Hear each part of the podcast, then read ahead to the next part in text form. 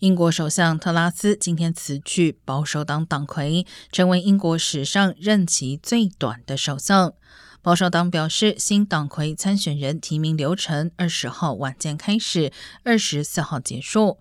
如果届时仅有一位有意角逐党魁大位者达到一百位党籍议员支持的门槛，此人将自动成为英国新一任首相。新任英国财政大臣韩特已经表明无意参选，而从赌盘来看，目前最被看好的接班人是前财政大臣苏纳克。其次是前国防大臣莫丹特。